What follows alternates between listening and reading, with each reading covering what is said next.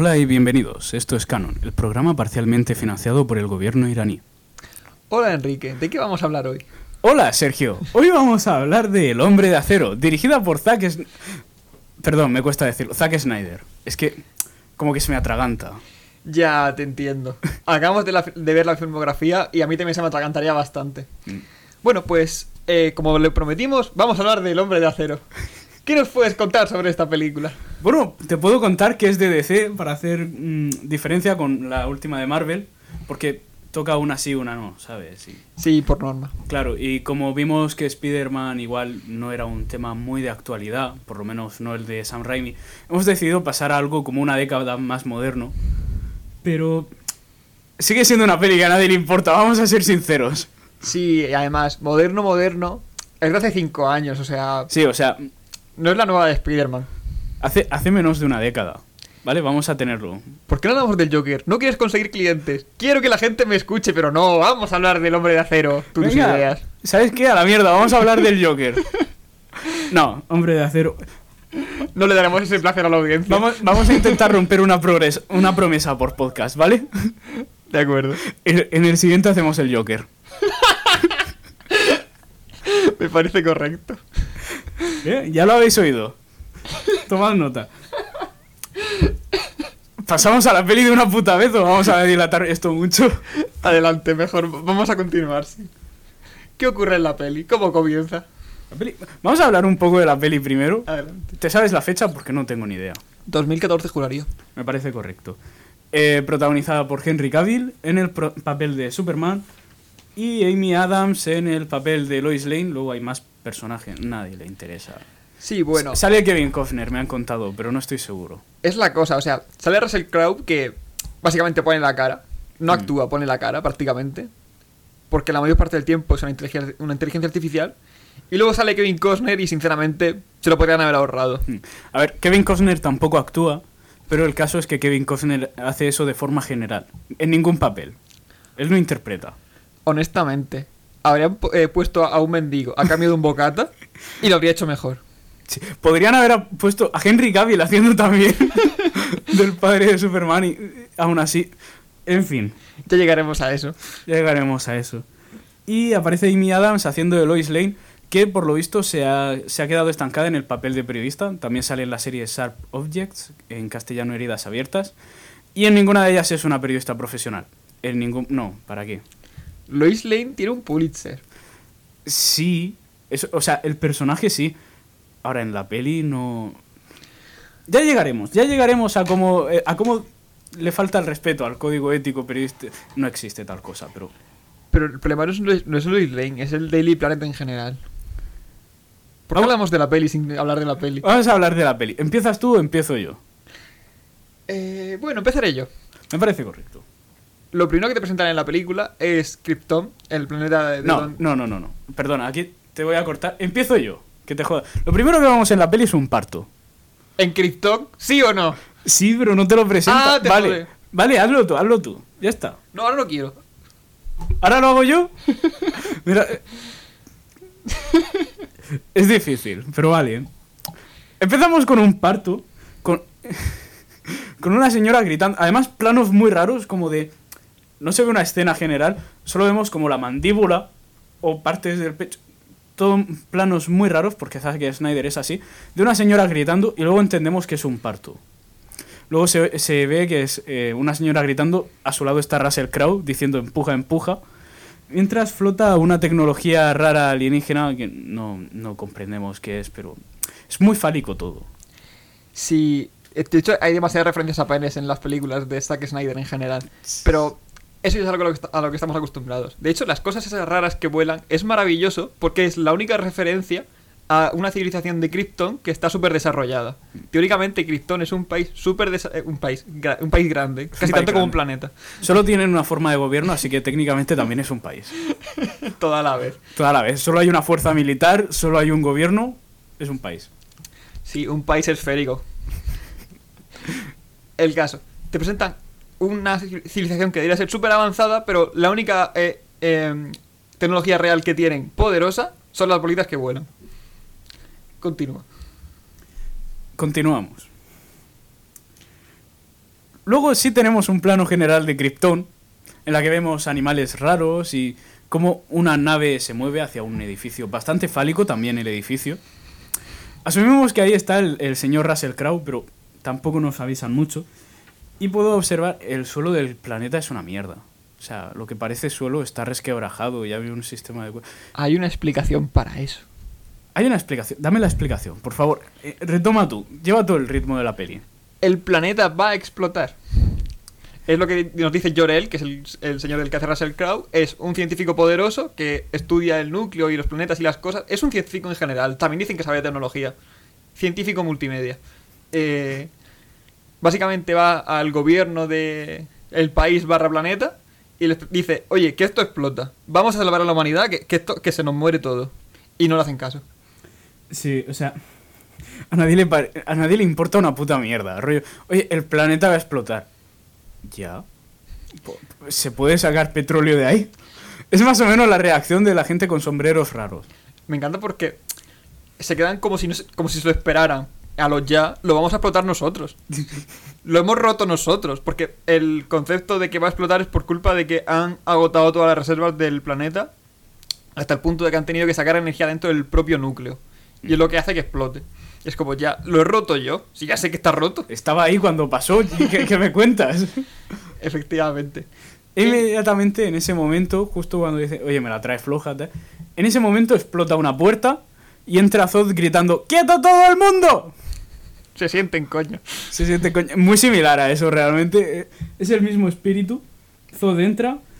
Tienen un pequeño parlamento con Russell Crowe mientras, mientras abusan de los gobernantes del planeta físicamente, dándoles palizas y tal. A Russell Crowe le perdonan la paliza para que pueda tener un pequeño diálogo con el, con el antagonista de la película. Y es más o menos de, oye, mira, únete a mí y aniquilaremos a todas estas razas, mm, mm, bueno, razas, como a las generaciones débiles que nos han llevado a la mierda. Lo mencionan como si fuera etnias. Sí. Re- Haremos, haremos bebés super guays que salvarán el planeta. Pero ya, pero, pero va a explotar. Ya, pero en el proceso de que el planeta explote, salvamos al... a- a- Cállate, ¿vale? Es, es, es mi plan. Es mi plan, haré lo que me dé la gana. Y es... Mola eso porque te lo presentan de forma muy fascista y, y como muy ver. Te lo presentan dando un golpe de estado. Es algo bastante fascista, en- fascista en general. Pero también te lo presentan como que él sí que cree a, Russell Crowe. Podríamos llamarlo Jorel, es su nombre y eso. Vale, vamos a llamarlo Llorel, si insistes. Es que es que dice Russell Crowe, suena en mi cabeza, me llamo Máximo Décimo Meridio. Y no es bien en este momento. Vale, vale, vale, como, como tú quieras. Llorel. Jorel. Él sí que crea a Jorel y pretende evacuar la población y por eso da un golpe de estado bastante cutre, por cierto. Simplemente irrumpe en lo que podemos decir que es un parlamento de cinco personas Sí. y dice, Bueno, ahora, el, ahora el poder es mío. increíblemente pequeño para ser un parlamento. También te digo, no, no ya la cantidad de gente, sino la habitación que parece un comedor. Son cinco personas, ¿qué quieres? Un palacio. Es lo habitual. Pero bueno, Se vale. tendrán que encontrar en una sala si quieren comunicarse. En fin. Tú no entiendes de política espacial, ¿vale? Vale, esa parte es cierta, lo admito. Me retracto de lo dicho. Gracias. En esto de que dicen, ah, pues no vas a colaborar conmigo, esposado te quedas. Y se lo llevan la tropa militar de, de, de Zod. Que... Nada, da igual, lo, lo- lo guardo para luego. Luego recuérdame que diga eso que no he dicho. Adelante. No, estamos, no. En, estamos en familia.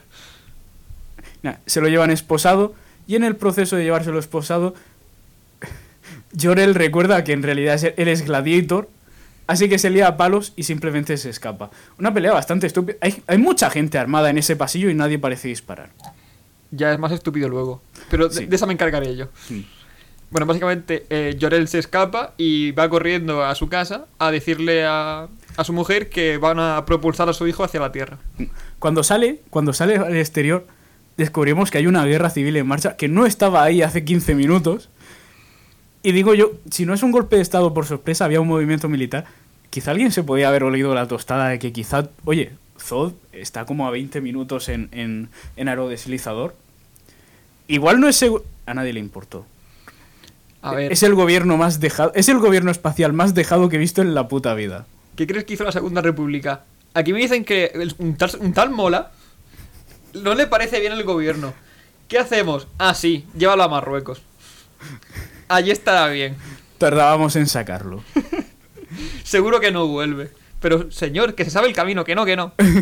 Tú, disper- dispérsense, dispérsense. Salió mal. Salió mal. Bueno, eh, Russell Crowe se queda como 15 segundos mirando las escenas, las escenas generadas por CGI de naves explotando. Porque es impresionante hasta para alguien que no lo está viendo, está mirando una pantalla en verde, sabe que es impresionante.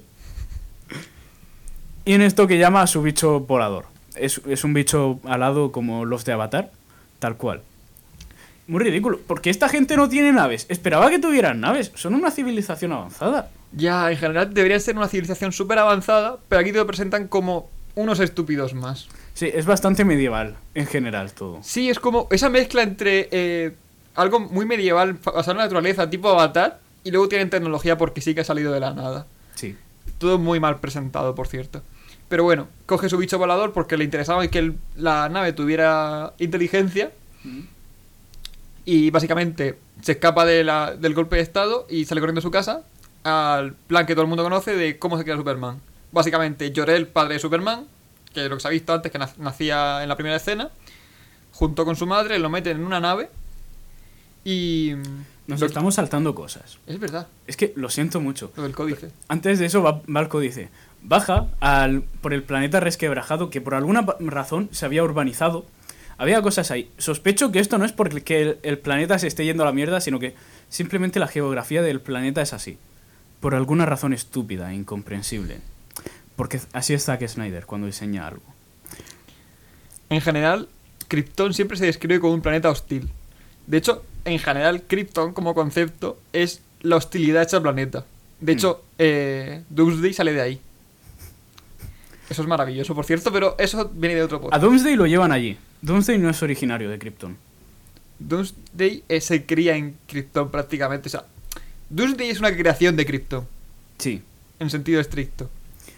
Volviendo, a, volviendo al códice, se mete debajo del planeta, donde hay más planeta, y entra en una especie de eh, lago subacuático, una cueva submarina, en la que acaba, o sea, empieza a nadar durante más tiempo del debido, y acaba llegando a una cámara de fetos, donde hay un montón de fetos guardados, en- incrustados en la pared, muy estilo Matrix, y de aquí el- eh, había, había gente que se fabricaba.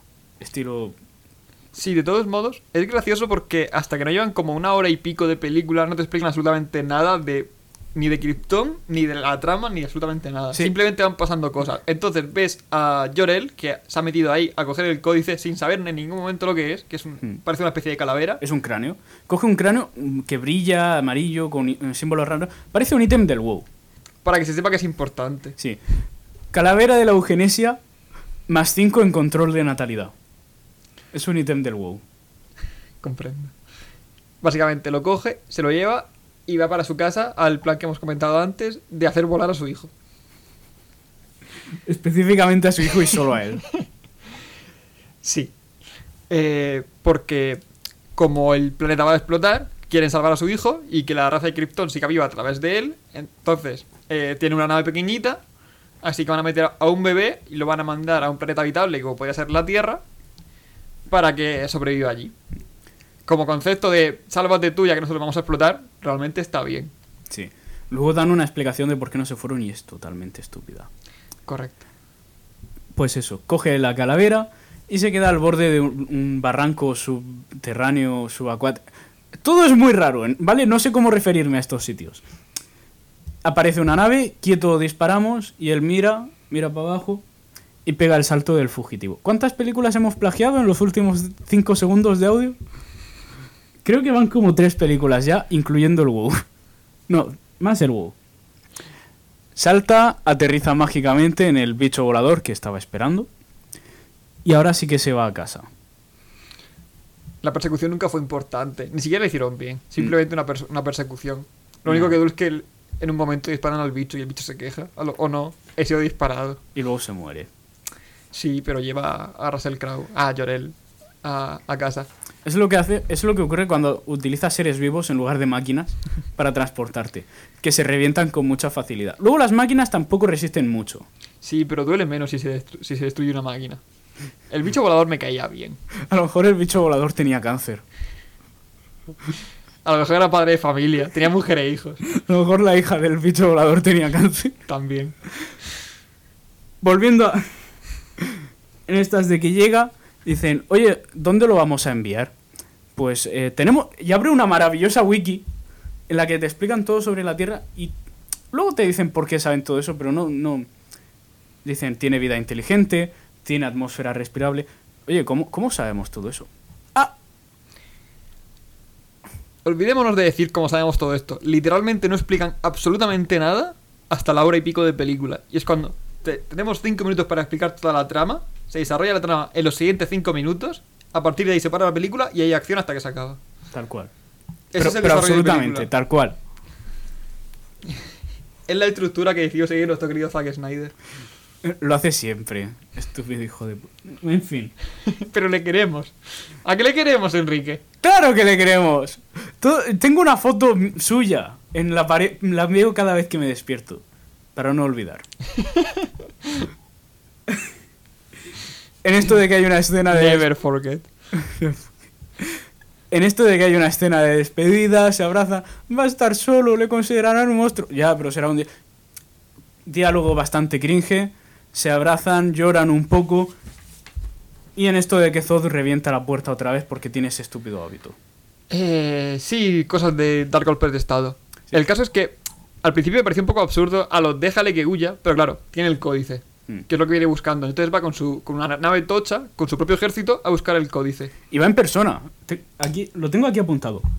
Ozón no sabe delegar. Cu- cuando asaltan su casa, Ozón no sabe delegar. O su ejército lo constituyen 20 personas y él. Porque lo razonable es, oye, envía, envía a do- 20 y que se encarguen ellos. Pero no, voy a ir yo. Sí, de hecho es bastante absurdo porque eh, luego se ve que efectivamente su ejército solamente son 20, Hmm. Pero va con una supernave, con todo su ejército ahí, y eh, deja a 20 personas custodiando la nave, y dice, voy yo con dos más. ¿Qué podría salir mal? Tal va, cual. Va, Russell Crowe le pega una paliza, mata a sus dos hombres, a él no porque es el, el malo de la película, no lo es- puede matar todavía. Sería gracioso que el antagonista muriera en los primeros 5 minutos y luego ya es, bueno, haz tus cosas. Y ya Superman por ahí volando, dando vueltecitas. les tienen un parlamento, explican su plan. ca- Cada uno explica su plan porque les parece necesario. ¿Sabes? Como que ninguno de los dos sabe leer bien la situación. Dice, pero él será la esperanza de Krypton. Gracias a él sobrevivirá el código genético. Em- Es el único bebé que no se ha hecho fabricado en una, en una máquina en las últimas 20 a- décadas o algo así. Los últimos 20 décadas no, como dice 300 años, una, Sí, una una, put- una puta del estilo, sí. Ahora, ahora los niños se fabrican, pero este no, este es de, este es de verdad. Sí. Puede elegir su propio destino. Tal cual. Y en ningún momento se nos explica por qué Llorel no estimó necesario enviar dos bebés en lugar de un... Digo yo, ¿Qué otro bebé va a sacar? ¿Va a la fábrica de bebés a sacar bebés? había una cueva llena de fetos. Estaban en desarrollo. Además, no son sus hijos. Es un que planeta, es un planeta. En un planeta tiene que haber al menos tres bebés. Digo yo. Por norma. Así, grosso modo. Si no se, no se considera planeta, se considera satélite. Más o menos. Digo yo que grosso modo en un planeta habitado tiene que haber tres bebés. No puede ser tan difícil. ¿Vale? De hecho, en los cómics envían a la prima. Envía, envía a alguien, a un adulto incluso. ¿Por qué no podemos? Porque, porque no es conveniente para la trama. En fin. Ya, bueno. Pues si no, no, no molaría tanto. Pues eso, hay paliza, hay Pero eso no es pelea. problema de la peli, eso es en la historia de Superman. En fin. Hay paliza, hay pelea. Jorel acaba sometiendo a, a Zod. Lo deja así de rodillas y tal, delante suyo. Se, envi- se envía la cápsula. Y en cuanto ha despegado, porque Zod no parecía importarle tanto, no, no creyó que fuese necesario actuar antes. Zod dice: Vale, ahora voy a sacar esta cuchilla que tenía aquí de gratis y voy a apuñalar a alguien. Utiliza Sneak Attack contra Llorel, lo cual le da más 3 dados de 6 para aplicar daño, más el daño de la cuchilla en sí mismo. Referencias a D&D, te jodes. Sobreviviré, pero no mucho. Esa es la idea. Y entonces decide apuñalar a Llorel. Y Llorel básicamente es apuñalado y se muere. Pero la nave ya ha salido. Y entonces es cuando eh, nuestro querido general Thor va a su ejército que se ha quedado fuera porque obviamente no era necesario dentro para intentar evitar lo que se podía haber evitado. Le dice, ahora me derribáis la nave. Y lo intentan, pero aparece eh, la federación, el gobierno del planeta. Y La República Galáctica. y los y los detiene a todos. Que es cuando vemos que efectivamente es un ejército de 20 personas. Intentar dominar un planeta con un golpe de estado de 20 personas suele ser complicado, pero de ilusión también se vive. O sea, fue, asaltó el Parlamento y los que están en la nave que los detiene. Es el mismo Parlamento. No pensó necesario matarlos ni nada por el estilo. Dijo, bueno, vengo aquí, os doy, os doy el susto. Ahora este planeta es mío. Y se va. Por cierto, tengo que ir a buscar a Llorel que está haciendo algo que no me gusta. Voy a ser... Que nadie se mueva, ¿eh? De verdad. que luego vuelvo. Quedarse aquí. Como, como hagáis algo, me voy a enterar y me voy a cabrear un huevo. Realmente a uno lo mata, o sea, cuando irrumpe en el parlamento, hay uno que le dice, pero no lo hagas, que eso es malo. Y dice, pues ahora te mato, y lo mata. Y el resto se quedan ahí. A lo pues nada. Sí, pero e- es, es muy ridículo todo. Ya, en general, toda la película es ridícula. Yo pero- creo que Zack Snyder ha llegado a un punto al que- en el que golpea el teclado con la polla y deja que el autocorrector haga lo que haga lo que quiera. A ver qué sale. Pero bueno, eh, avanzando ya con Krypton todo lo que podemos, porque tenemos que ir para adelante y para atrás todo el rato, como no puede ser de otra manera en esta película. Como no puede ser de otra manera en esta película, aún queda un poco en Krypton antes de que se vea la cápsula. Lo que sigue. Ya hay una elipsis, hay un corte y se ve a Zod delante del Congreso que decidió no matar por alguna razón y la madre de Superman. Spoiler, Superman sale en esta peli. y la madre del bebé que se ha enviado al espacio sin, eh, y es entonces es ahora cuando quiero decir lo que no he dicho antes. Me da pena el actor que hace de Zod. Me, hace pa- me da pena el villano, porque él es buen actor. Lo- los papeles que he visto, se nota que es buen actor, pero los papeles que le dan están muy mal escritos. Él también era antagonista en La forma del agua. Y también hace de un villano muy ridículo, como muy enfadado todo el rato, pero sin hacer nada razonable en ningún momento. Y es de, hace lo que puede con lo que le dan. Y claro, está Zod gritando mucho sobre no os atrevéis a matarnos, nos vais a enviar a la zona fantasma. ¿Qué es eso? Nada, cállate. nos vais a enviar a la zona fantasma, voy a gritar un poco más. Voy a matar a tu hijo, lo juro por Dios, lo voy a encontrar. Y así como 10 minutos de película. Sí, y luego lo envían a la zona fantasma, que básicamente es una especie de cárcel espacial, que los mandan como a una nave, hay ocultos encerrados en, en pollas, los encierran en pollas. es literal. Os recomiendo que veáis la escena porque los encierran en pollas de cristal. Oye, Sergio, ¿sabes lo que es el bore? no. Vale. Como no sabes lo que es el bore, esto va a ser mucho más fácil de escuchar para ti.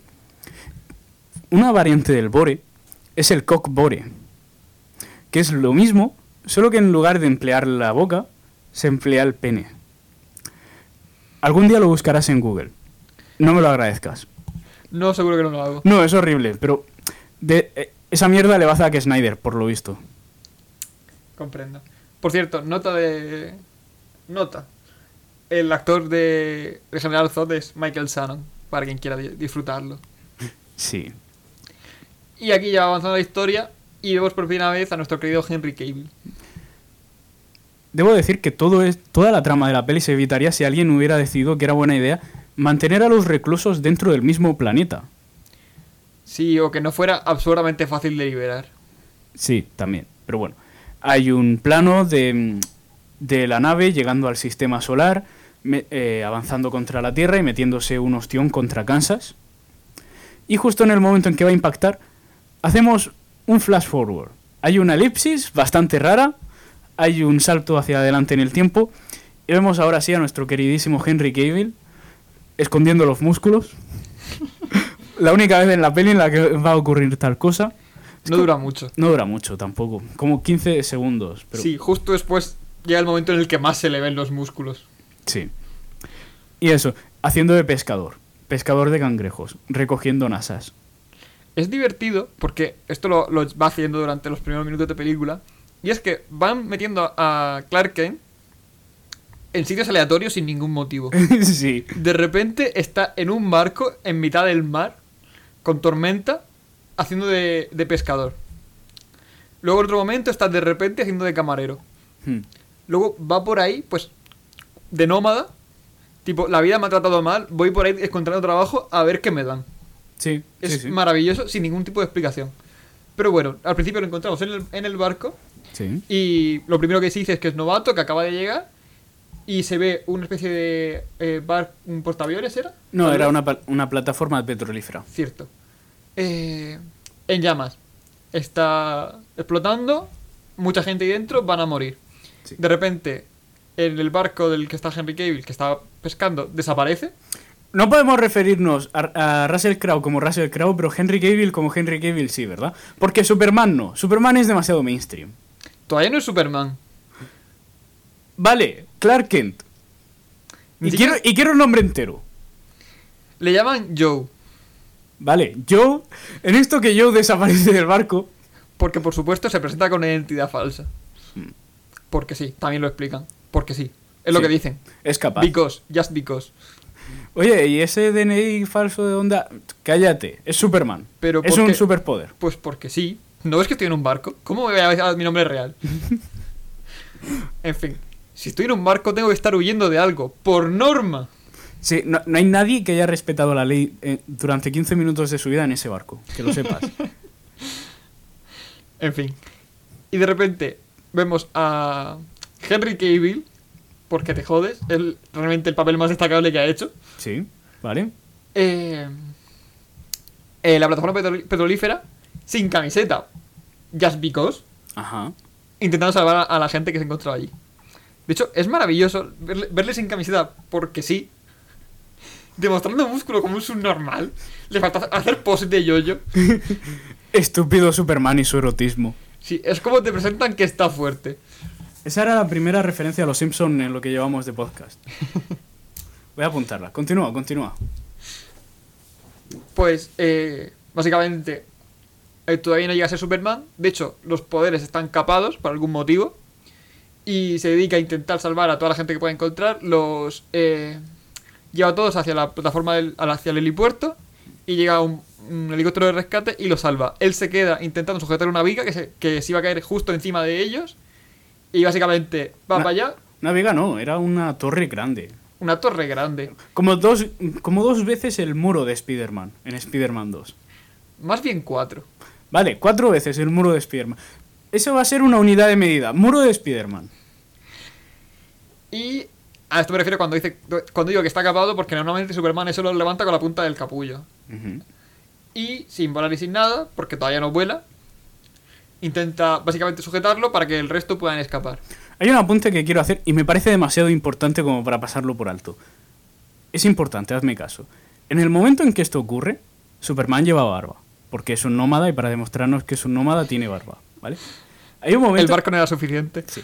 Cuando, cuando salva a los bomberos, se le ve ardiendo, literalmente cubierto en llamas, pero su barba no arde.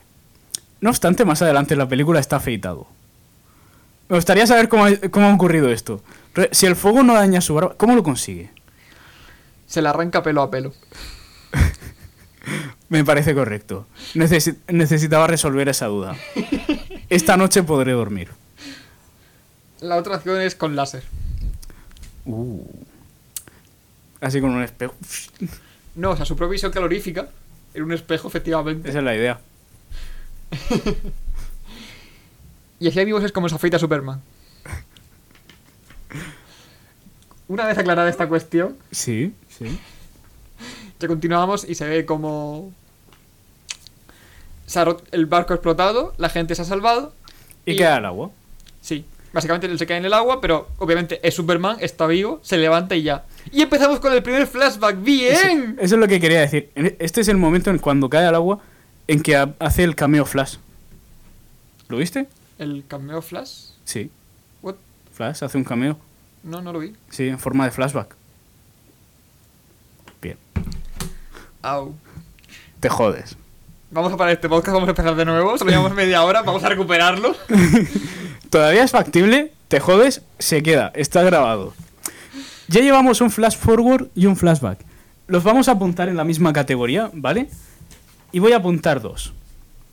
Adelante. ¿Entendido? Vamos a ver cuántos tenemos al final de la película. Spoiler, yo ya lo sé, los he contado aquí en los apuntes, pero es más divertido así. soy completamente incapaz de recordar todos los flashbacks que hay en la película. Hay más flashbacks que historia.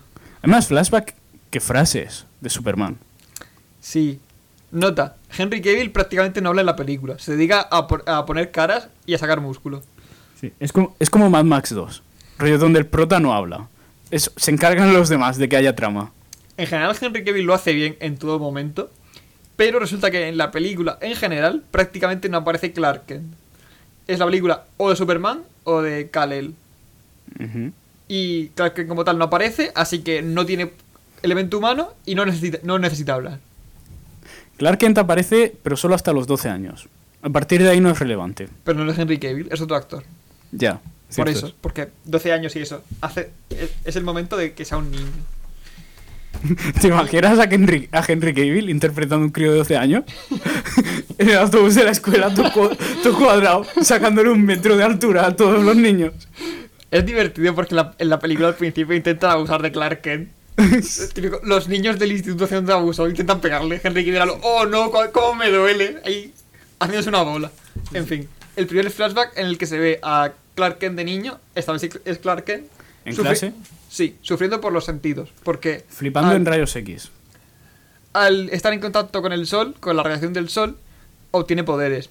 Y aparte de la superfuerza, supervelocidad, visión de rayos láser, tiene un- los sentidos super desarrollados. Tiene visión de rayos X y escucha muchas más cosas que un humano normal. Algo así como Daredevil. Sí. Además mola la escena porque nosotros si vemos su visión eh, con efectos de CGI y tal, sabemos que está usando los rayos X, aunque él no lo, no lo quiere y tal. Pero claro, lo que ve la profesora es ella hablándole y el crío mirando nervioso en todas direcciones. Por tanto, ese era el momento de hacerle la prueba del autismo al crío. llevarlo, llevarlo a educación especial porque es lógico, cualquiera lo piensa. No es importante, ¿vale? Vamos a... Era otra época. Era otra época. También es cierto que Superman tuvo suerte, porque obtuvo la visión de rayos X justo en el momento adecuado. La pubertad. En fin. ¿Tú, ¿Tú te imaginas lo que hubiera dado yo por tener rayos de visión? Él no es un chico decente. Eres un Boy Scout en Kansas. Yo, a los 12 años, si hubiera tenido visión de rayos X... Bueno, vamos a continuar el podcast. Antes de que diga nada ilegal. ¿Me desentiendo de estas declaraciones? Nada de lo dicho aquí es, es, es reconocible ante un jurado. ¿vale? Todo con fines humorísticos. Sí, sí. Eh... Está diciendo con la cabeza que no. ¡Eh, cabrón! ¿Qué? Bueno, continuemos. El flashback acaba con su madre yendo a consolarle porque huye despavorido. Ujú. Y volvemos durante un exclusivo minuto a la escena donde estaba Henry Cavill en el agua. Sí, otro salto al futuro. A ver, eso no cuenta. Sí. Obviamente cuando hay un flashback luego vuelven. No es un salto al futuro como tal. Sí, es un flash forward y te jodes. No lo es. Cuando recuerdas algo hay un momento en el que dejas de recordarlo. Pero no es un viaje al futuro. Vale, este no. ¿Sabes qué? Este no lo apunto porque es un- una vuelta al momento en el que tiene lugar el flashback. Luego hay otros que sí son flash forward porque vuelven a momentos en los que no hemos estado. Eso se los voy a apuntar. Bueno, vamos a ir avanzando. Y si no te pego, Llevamos más tiempo de podcast que lo que llevaremos de película. ya lo sé. Te jodes. No podemos evitarlo. No mal puedo que, ir. que solo es una. Hay bilis, ¿vale? Hay bilis. Todavía no hemos llegado al momento de la bilis. Tú no has llegado al momento de la bilis. No de la bilis Yo es, gorda. ver la- yo es ver Zack Snyder en los créditos al principio y ya tengo bilis. Continuemos. Eh, volvemos al momento del agua. Henry Cavill sale, sale por la orilla, se encuentra una casa, obviamente habitada, con ropa colgada. Y decide robar ropa. Para él. Es un héroe. Un Sí. héroe americano. Porque bueno, ya ha hecho su buena obra de la semana. He salvado a 10 bomberos, eso equivale a, un- a unos pantalones y un par de zapatillas. Más o menos. La, la camiseta no es necesaria. Y justo cuando le roba la ropa, volvemos otra vez al pasado. Sí. Es así de absurdo. Apenas ha avanzado la historia. Lo, solo ve- pasado. lo vemos llegar al pueblo y, y ver un bar y entonces volvemos al pasado. ¿Esto era relevante? No en absoluto. Gracias por la aclaración. Gracias. Y si no recuerdo mal, Ryan, la escena del autobús. La escena del autobús. En la que simplemente van, van todos los críos en el autobús a alguna parte. Vemos cómo le meten una colleja al Clark Kent de 10 años. Pasan por un puente y ese es el momento en el que el autobús voló. Y Clark voló de él. Y el autobús se fue a la puta. porque es un puente trambólico. Sí. Para la gente que no pide la referencia, el autobús iba por un puente y volcó, ahora se cayó al río. Y él, mientras el autobús estaba ahogando y tal, Clark Kent, en su, en su tremenda estupidez, decide que como tiene poderes, va a, sacarlo, va a sacar el autobús del río. Entonces, mientras la gente se ahoga, él sale del autobús y lo remolca hacia afuera. Hmm. A ver, tiene sentido. No, es una tremenda estupidez. Porque ver, lo- tiene sentido que lo intentara siquiera rollo. Oye, voy a probar a empujar el autobús desde abajo. No obstante, tampoco está tan mal. yo insisto en que es una estupidez, como nos va a comentar nuestro querido Kevin Costner un poco más adelante. Porque dos de los niños a los que salva lo ven haciendo el esfuerzo de salvarlo. Sí. Y la siguiente escena que vemos es eh, la madre de, un- de uno de los niños que salva y el niño a lo, oye, que tu hijo tiene poderes, hablando con la madre de Superman. Y ella, no, que va, tonterías. ¿Qué va? Eso fue Dios, que sacó el bus. Sí, la adrenalina del momento, no te preocupes. Y en ese momento sale Kevin Costner. Descubrimos que el padre de Superman, no, no sé su nombre, no nos importa tanto. Jonathan Kent, Ken, vale. El querido señor Kent. sí. El querido señor Kent, que en este papel hace un- el papel de eh, el tío Ben. Porque no hace de padre de Superman, hace del tío Ben. Ya, y no bien. Ya, ni siquiera. Eh, Es Kevin Costner, ¿cómo lo va a hacer bien? Y es cuando le explica que eh, han descubierto que él puede hacer cosas y que eso está mal. Sí. Y le dice el niño, ¿qué debería haber hecho? ¿Dejar morir a mi clase? Y él no le responde, pero le mira con cara de sí. No, le- Eh, literalmente le dice quizás. Déjalos morir, Clark. es más morir". importante que no descubran lo que puedes hacer. Y él, pero es mi clase. Está la chica que me gusta.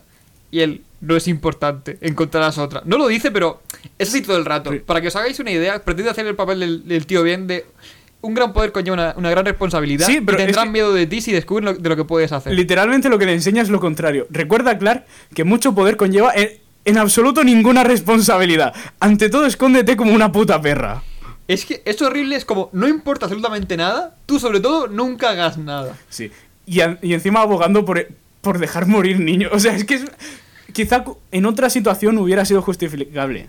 Pero es que dejar morir niños es muy jodido. Ni siquiera niños anónimos, insisto, es tu puta clase. Tu puta clase. Niños que ves todos los días. Gente a la que conoces. Y se lo dice, ¿eh? A lo, a ver, no. Si te, si te ve la cara, está mal. No has de sentir, no, no has de saber. Lo apunto. ¿Qué? ¿Es- ¿No? ¿No es una referencia? A los Simpsons no. Vale. Cállate. Continúa. Al final del podcast te digo de qué es la referencia. Mientras tanto sufrirás. Dime. Eh, es divertido porque a partir de aquí es cuando se descubre. Bueno, Sí. El Clark Kent de 10 años descubre la nave en la que vino. ¿Es verdad que Dios me hizo esto? Y se lo lleva al granero para en el granero explicarle amablemente que ha sido adoptado. Sí. Entonces, eso, ven la nave en la, en la que vino, y le dijo, eres alienígena, alguien no te quería y te echaron. Sí. De hecho, es algo maravilloso porque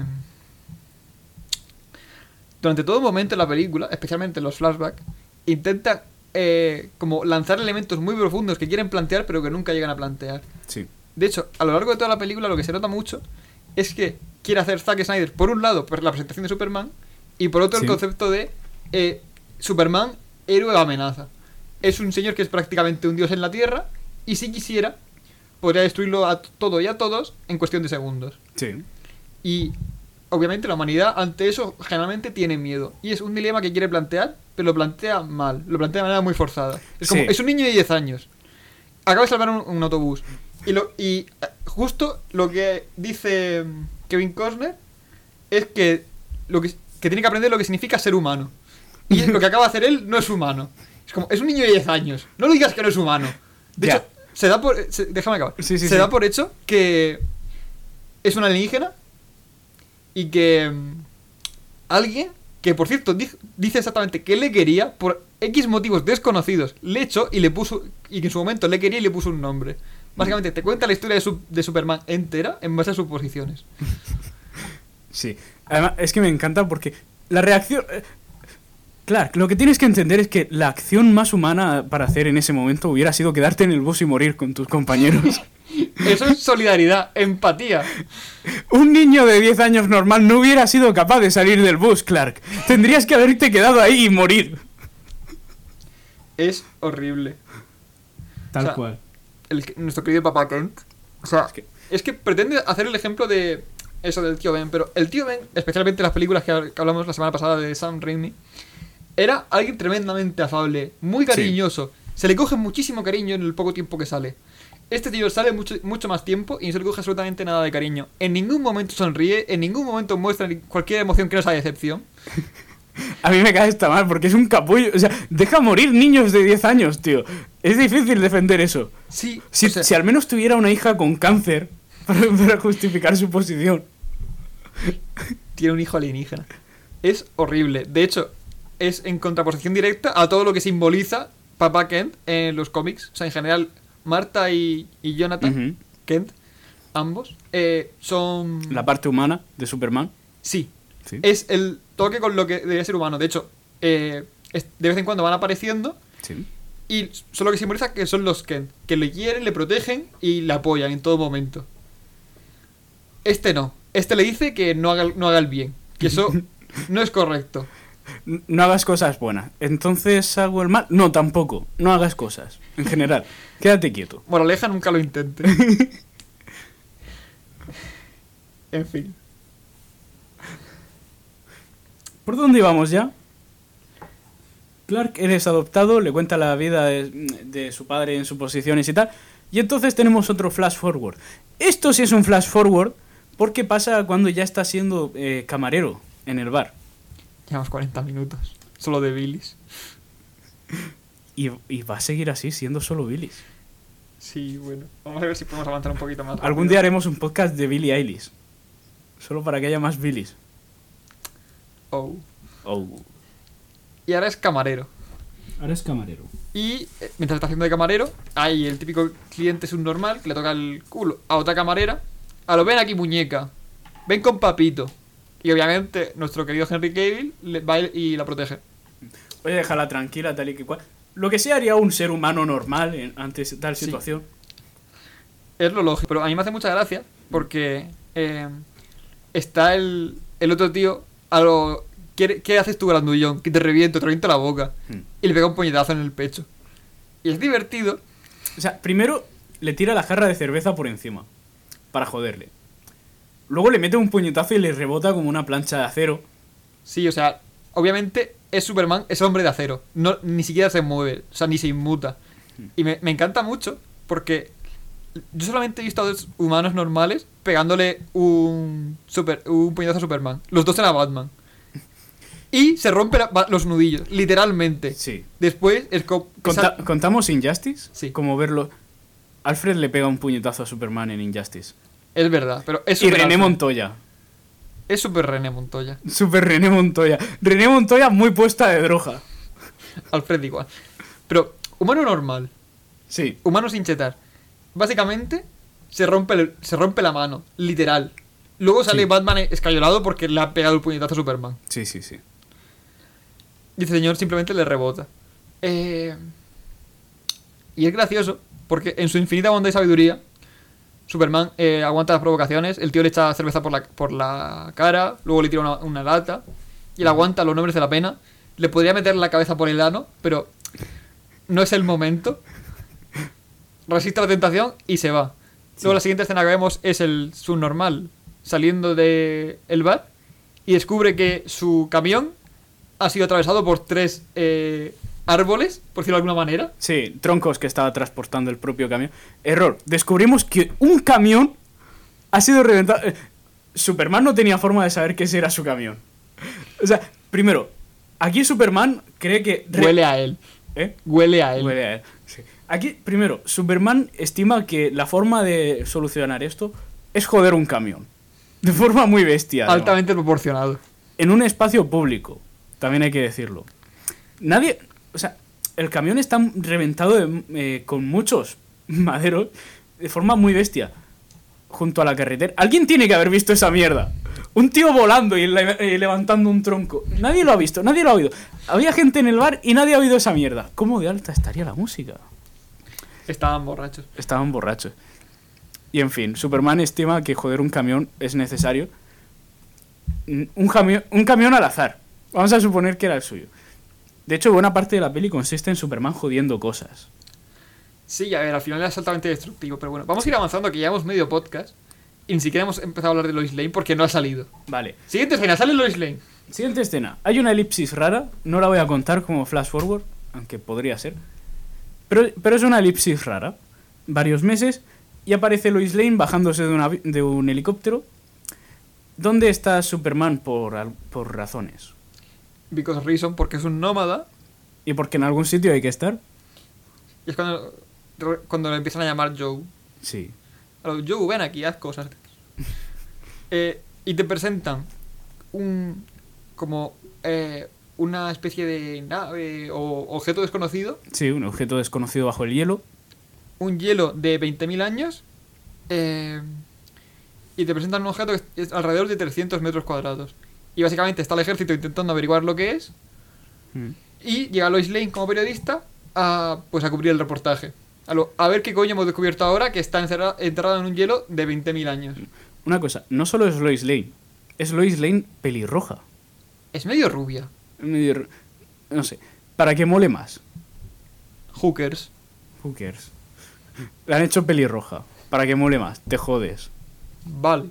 Ahora es waifu. No tengo nada en contra de las pelirrojas. Ya lo sé, pero está claro. O sea, se nota mucho que la han metido así para que sea waifu. Sí, seguro que es lo que estaba pensando Zack Snyder. No, para que sea waifu. Para que sea la waifu de Zack Snyder probablemente necesite un pene. Yo lo que estaba pensando, él solamente piensa en penes. O sea, insisto, por favor, tenéis que, tenéis que ver en qué encierran al General Zod y a, y a su tribu. Porque de verdad que son penes. Son tres pollas voladoras. De manera muy poco disimulada. Qué maravilloso. En fin, cosas de Zack Snyder. Y. mm, Básicamente están en el Ártico, en el Polo Norte. Sí, Bueno, Canadá. Sí, Polo Norte. Más o menos, por ahí. sí. Está en el círculo. Correcto. Y le dicen que no está en el campamento, que no se aleje mucho, que es peligroso. Y lo primero que hace es alejarse mucho a investigar por ahí por el monte. Se dedica a hacer fotos y en una foto encuentra a. Encuentra a Bigfoot. Porque la foto que vemos es claramente Bigfoot. Encuentra a Clark Kent dando vueltas por ahí. De manga corta. Que Sí, es lo o sea, gracioso. Es que es una foto he- hecha a tomar por culo, totalmente borrosa, de una figura humanoide andando con brazos muy grandes. Porque es Henry Cavill, es absolutamente Es desproporcionado. Henry Cavill. Y es que las fotos de Bigfoot son así. He demostrado que Bigfoot existe y está en Canadá, junto a la nave alienígena. Bueno, pues. Aparece que- Vamos a avanzar con la historia. Eh, Clark Kent llega a lo que se supone que es, que se supone que es la nave. Entendemos que a través de una especie de túnel que él mismo ha fabricado. Sí. Y se pelea con una especie de sistema de defensa alienígena. Hasta que con una especie de tubo que tiene en el pecho. Sí. Básicamente introduce lo- los datos en la nave. Y... Es un pendrive. Es un pendrive con la S de Superman. Sí. Vam- Vamos a decir que es un pendrive. Es un pendrive.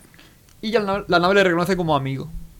Mm. Y bueno, pues se dedica. O sea, aquí es cuando aparece ya. Sí, en ese momento aparece el fantasma de Russell Crowe que no se dirige a él, no le habla, no hace nada. Simplemente le mira y se va andando en una esquina. Tal cual, dobla la esquina y desaparece. Superman le sigue, vuelve a doblar la esquina. Hace esto mucho. Re- Su padre no es su padre, su padre es un hijo de puta que en- lugar de hablarle y dirigirse a él como haría una persona normal en cualquier planeta que haya inventado la comunicación, se dedica a hacer cosas creepy. Uh, uh, se A ver. asoma. Podría intentar hablar con su hijo después de 33 años. O podría ser de fantasma. Sí. No me pillas, no me pillas. Es que le falta hacerle un uh a cada vez que desaparece.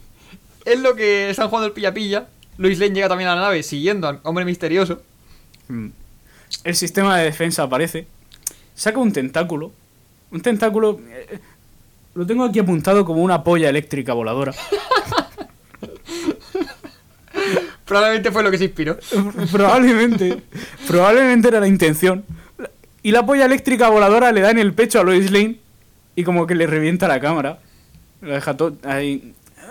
Me muero. He olvidado cómo se habla con palabras. ¿Vale? Y en, lo que, en esto que está moribunda del hostiazo de polla. Sí, sí, sí. y aparece Superman y revienta la polla, la hace pedazos y exponiéndose demasiado a Lois Lane, porque no es como si simplemente fuera con la cara descubierta, que va. También va con el pecho descubierto, literalmente. Sí. Obliga a Lois Lane a que le mire y luego la cura. Básicamente cauteriza la herida con su visión ca- calorífica. Sí. eh, luego la deja ahí abandonada en mitad del monte, coge la nave y se va. Sí. No sabemos cómo ha encontrado la cabina, pero bueno, eso se puede perdonar. ¿Cómo ha sabido que eso. Bueno, que era una nave o que se podía pilotar? Se lo dice Russell Crowe. Sí, bueno, Russell Crowe le dice ah, el botón rojo para arrancar. Literalmente Russell Crowe controla la nave. O sea, no hace falta ni que lo haga él. Es como, papá, vuélame. Ah, Y papá le vuela. lo siento. Reconozco que no me interesaba tanto la peli. En ese momento no estaba prestando mucha atención. Sí, vamos a avanzar en esto rápido. Que no es especialmente interesante. Simplemente abandona a Lois Lane Sí. y se va con Russell Crowe a otro sitio con más hielo.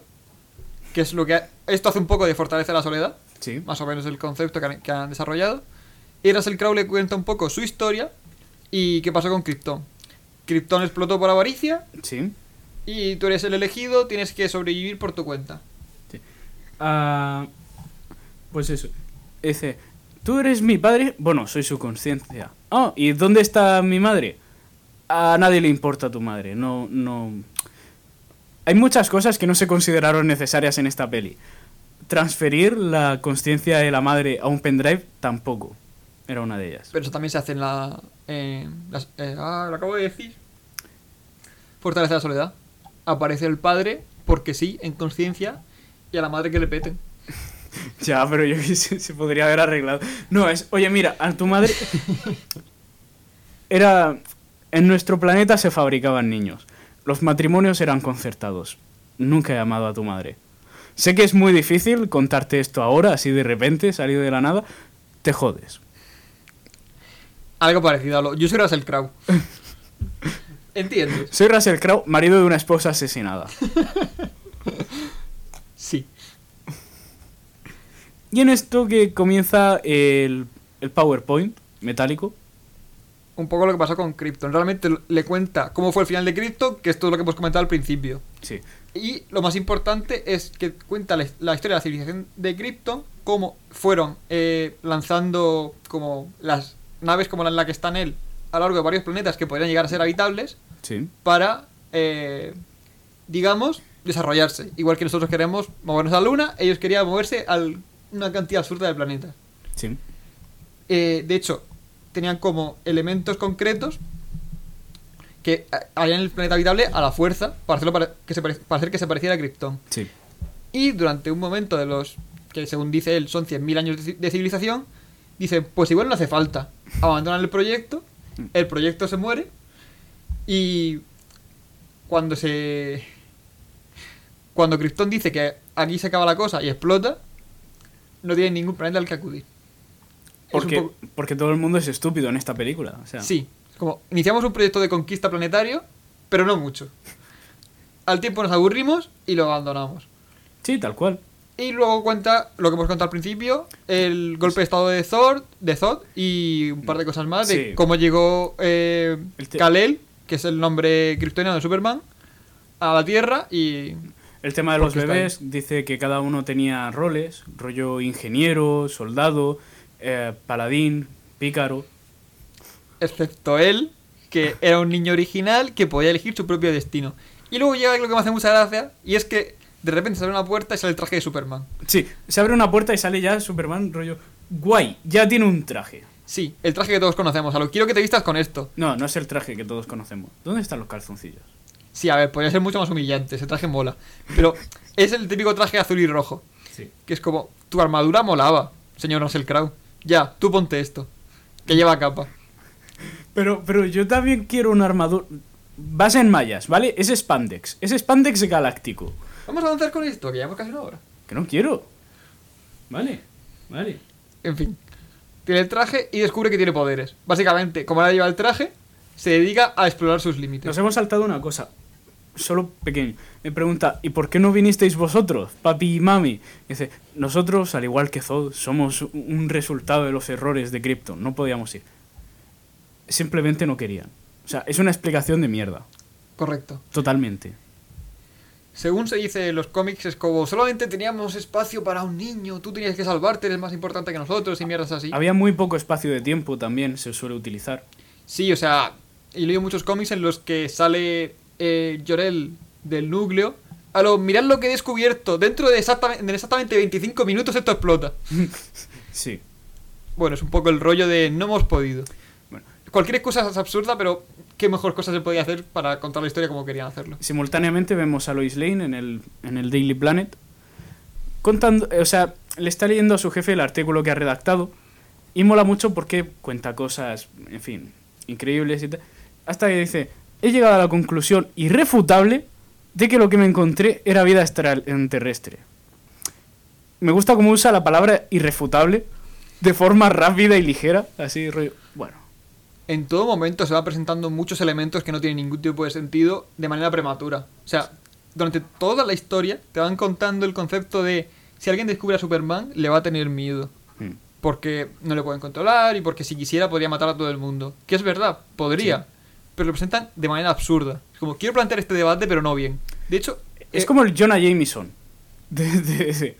Zack Snyder es el Jonah Jameson de DC. Sí, pero no bien. Ya. Jonah Jameson simplemente odia a Spider-Man. Jonah Jameson es carismático. Cosa Sí. que Snyder no. Es que a mí lo que me pasa mucho con esta película es que siento que intentar contar a la vez los dilemas y el inicio de Superman no sale bien. Elige una, la no que más te guste. Correcto. ¿Quieres plantear a Superman como eh, esa nueva amenaza? ¿Dios, ¿Dios y salvación o simplemente un humano más? De puta madre, es un debate de la hostia. Es una de las, po- de las pocas cosas que puede hacer con Superman porque es un superhéroe muy poco agradecido. Hmm. En general es aburrido porque es absurdamente poderoso. Hmm. Pero, si lo intentas intercalar con la creación, no se pueden hacer las dos cosas. Ya. Realmente él lo hace y no sale bien. ¿Sabes lo que sale? Sale Kevin Costner. Sale demasiado tiempo de pantalla Kevin Costner. Sí, de hecho llevamos casi una hora y, y todavía vamos a estar mucho más tiempo quejándonos. Falta la escena del tornado. Uf. Venga. Quería seguir quejándome con lo del irrefutable. Rollo, oye, ¿dónde tienes las pruebas? No, no hay pruebas. Estás despedida. Tengo un pólice. Estás despedida. Continuemos. No está despedida. Ya, ya sé que no está despedida, pero es lo que haría alguien normal. Es importante, no la despiden. Simplemente es como, oye, dos semanas de baja. Ya volverá así eso en algún, en algún Sí. momento. Y aquí avanzamos. a- bueno, retrocedemos, perdón. Sí. A la escena del tornado. Está en. Otro flashback. Sí. Está en el coche con su familia, su padre, su madre y su perro. Y llega el momento de tú no eres mi padre. ¿Por qué? Porque se va a morir. Spoiler, se muere. Sí, hay una discusión del estilo de... O sea, la cosa va tal que, papá, quiero hacer cosas con mi vida. Cállate y siembra. A recoger pimientos, coño. Tú no eres mi padre. Y así va la conversación. Es algo así, pero de manera tremendamente absurda. O sea, si hay algo que nunca se ha puesto en duda en el universo DC, es lo mucho que quiere Superman a sus padres. Porque están los dos vivos y son infinitamente, cari- eh, más, eh, infinitamente más cariñosos y comprensivos de lo que puede ser cualquier humano eh, racional. Hmm. Es absurdo. Sí. Y. Como este señor hace el tío Ben. El tío Ben se pelea con Spiderman, le dice Spiderman que no es su padre y se muere. pues lo va a hacer Zack Snyder, pero sin cogerle cariño. Sí. Zack Snyder todo serio y enfadado. Ahora, ya sé que no soy tu padre, pero lo hemos hecho lo mejor que hemos podido. To cutre, asqueroso. Has dicho Zack Snyder en lugar de Kevin Costner. Kevin Costner, perdón. Ya, ya se junta el odio. Mezclo la bilis. El, el odio se junta, es natural. En fin. Eh... Pues eso, Henry Cavill en un papel de un señor que parece adolescente. Mm. Intenta poner como con ropa moderna. A lo no es tan mayor. Esto pasó hace tiempo, no llevaba barba. Sí, sí. A lo no, tú no eres mi padre, no te comportes como tal. Le crió desde que eres literalmente un niño. Sí, o sea, a ti te recogieron siendo un bebé. Sí, tenías días. Y el... Pero bueno, obviamente el drama necesario. Sí, Y de repente están en el coche y se paran porque ven que hay un tornado, está viniendo un tornado. sí. Eh, en esas, que Kevin Costner, en una arte de inteligencia, dice, no, no, tú llévate a tu madre a un sitio seguro y yo me voy a quedar salvando a los civiles que pueda. Tal cual, rollo. Ni siquiera. Oye, échame una mano con lo que puedas sin usar tus poderes. No, no, no, no, vete ahí al paso. Sí, o sea, podrías, podrías hacer exactamente lo mismo a sabiendas de que a ti nunca te va a pasar nada. Sí, Pero no, ni lo intentes. Llévate a tu madre. tal cual. Llega él al paso elevado y le dicen, oye, te has dejado el perro. ¡Oh, mierda! Hay que volver a por el perro. Efectivamente, están todos los humanos a salvo, pero está el perrete. Hace Henry Cavill el hecho de, eh, que voy yo, y dice no. No, Que- no. Dice, dice Kevin Costner no. ¿Para qué vas a ir tú? No que nos conocemos y te da por volar. ¿Para qué vas a ir tú? Que sabemos que lo vas a recuperar y todo va a salir bien y vais a volver los dos. Si puedo ir yo. Y va él. Libera al perro. El lado positivo es que libera al perro. Sí. Porque que un perro muera es demasiado trágico para esta película. Pero obviamente llega al coche, libera al perro, y en el acto de liberar al perro, se le cae un coche encima y se queda atrapado. Muy estúpido. Sí, consigue medio liberarse, pero se le había reventado la pierna y sale del coche. En esas que eh, Superman, como tiene visión, eh, la visión potenciada, lee perfectamente a lo está jodido, se va a morir, viene el tornado justo detrás. Sí. Voy a por él. Kevin Costner levanta la mano y dice no. Sin expresividad ninguna. Hace. Ni siquiera es un no de imperativo, un, no efusivo. Es. eh, como, Oye, no, ¿sabes? No, no vengas, estoy bien, gracias. Rollo, No puedes dejar que nadie te vea salvándome de este tornado. Yo, si yo estuviese delante de un tornado, probablemente prestaría más atención al tornado que a un tío que creo que ha volado. Sí, Es más, si yo estuviese en el lugar de Kevin Costner, tendría, ya estaba tardando en venir. Rollo, antes de que estuviera el coche encima de mi pierna, tendría que estar el puto Superman salvando. sí, de hecho, Cosas. el tornado es una gran explicación a la hora de decir que un tipo vuela. ¿Verdad que sí? Pero no. Costner le dice, no, no vengas, y se muere. Y Superman deja morir a su padre porque le dice, no, que no queremos que te vean, no queremos que te vean, que no, no es buena idea, no, hombre, no, no. literalmente antes cuando le dicen no soy tu padre, o sea, no eres mi padre, dice, ni siquiera sé por qué te hago caso, no eres mi padre. Ahora sí le voy a hacer caso. Sigue sin ser mi padre, pero que se muera. Obviamente, no es su padre, no lo quiere. Oye, papá, ¿no había que dejar morir a los humanos? Tal cual. Es, es lo que le ha enseñado. Hay que dejar morir a la gente que quieres. Sí, es cierto. Es cierto. Es lo único que hemos aprendido. Al menos es honesto con eso, no, no de hipócrita. A lo no, a mí me puede salvar. es, es coherente y lineal. No, coherente no, pero es, es lineal. Es lineal. En fin, Es que me De hecho, encanta esta en- escena. en toda la película es eh, muy evidente como no se aprecia prácticamente nada el Clark Kent, el, la parte humana de Superman. Hmm. Y hablan de Superman y de Kal-El, que de hecho me gusta bastante poco porque es divertido hablar de Clark Kent. Sí, es lo que mola. Sí, es lo poco aprovechable que tiene Superman aparte de un par de villanos buenos. Hmm. Em, de hecho, en concreto, todas las escenas de Kevin Costner son lo que realmente arru- arruina la película. Sí, La sí, película sí. de por sí tiene cosas malas, eh, pero puede llegar a ser disfrutable. O sea, es de 2014, los efectos especiales son la hostia, son muy disfrutables. Sí, Eh, y te lo puedes pasar bien viéndola, quitando la absurda cantidad de flashback. Pero si hay una gran cantidad de flashback que no te permiten avanzar con la trama, y son ese tipo de flashback, duele. Duele mucho. duele mucho. Avancemos con la trama. Vale. Consiste en que la, toda esta historia del tornado se la está contando a una Lois Lane que le ha descubierto, ha hecho. Eh, ha ido siguiendo las pistas hasta encontrar a Clark Kent, porque se ha obsesionado con encontrar al hombre que la salvó. Me vas a perdonar la expresión, pero se ha encoñado. Sí, Sí. porque estaba bueno. Y entonces va a buscarlo y lo encuentra y hablan todo esto delante de la, de la tumba de Kevin Costner, Hmm. donde por cierto se ve que murió en el 77, y es cuando descubrimos que la historia realmente pasa en aproximadamente en los 80. Sí. Por eso era otra época, el autismo no existía, solo era es bobito. Se le podía pegar. Sí, era abusable. Es la moraleja que sacamos de la historia. En fin. Y de estas que Sí. Sea, Bat- Batman, casi. Casi. Superman le dice que no, no quiere que su historia se sepa. Él es un señor anónimo que va ayudando, ayudando a la gente por ahí. A propósito, voy a apuntar el regreso al futuro. Es una historia contada. Es, no es ni siquiera un flashback, es una historia. Es Clark Kent contando la historia a Lois Lane. Te jodes. Pero lo he apuntado. es un flashback, no es un Es, es flash forward. No lo es. Sí lo es, porque no vuelven al lugar donde estaban cuando tiene lugar el flashback. Sí, sí vuelven. Es están en la tumba y dice Clark Kent, te voy a contar una historia. Y se la cuenta. Y acaba la historia. Y dice, esta es mi historia. Por eso no... Eh, el momento en que le cuenta la historia es el momento del bullying. no, es- Sí, sí, sí. creo que no. Que sí. Que no. Que sí. Que no. Que te meto. A ver, recuerdo perfectamente que le dice a Lois Lane, Vale, no lo apunto, ya está. dejé morir a mi padre para que no se supiera mi historia. Porque es lo que queda mi padre. Luego descubrí que era tonto. Sí. Pero no sé. Antes de hacerle caso. Vale. Vale, vale, tienes razón. No, es cierto, es cierto, tienes razón. Ja, gané. Vale. Después de esto hay una elipsis de Lois Lane volviendo al Daily Planet, en la que están viendo en la televisión cómo se ha filtrado la historia, porque esto nos lo hemos saltado. Lois Lane, cuando no se la publican en el Daily Planet, se lo filtra a un sitio raro de internet, Ok, diario. ok, diario. Tal cual. Ahí lo publican todo. Sí. Sí. Que a Lois Lane le cae un puro por filtrarlo y, y es en plan de ¿Cómo habéis sabido que era yo? Literalmente estábamos hablando de eso ayer. se te veía muy empeñada en, en filtrar la historia. Eres la única persona que me ha hablado de esta mierda. ¿Quién iba a ser si no, Lois? Es tu... es exactamente lo que escribiste. En fin. Eh, luego, ah, tras hablar con Superman, decide que no quiere seguir presionando en la historia para no, des- no desenmascararle. Mm.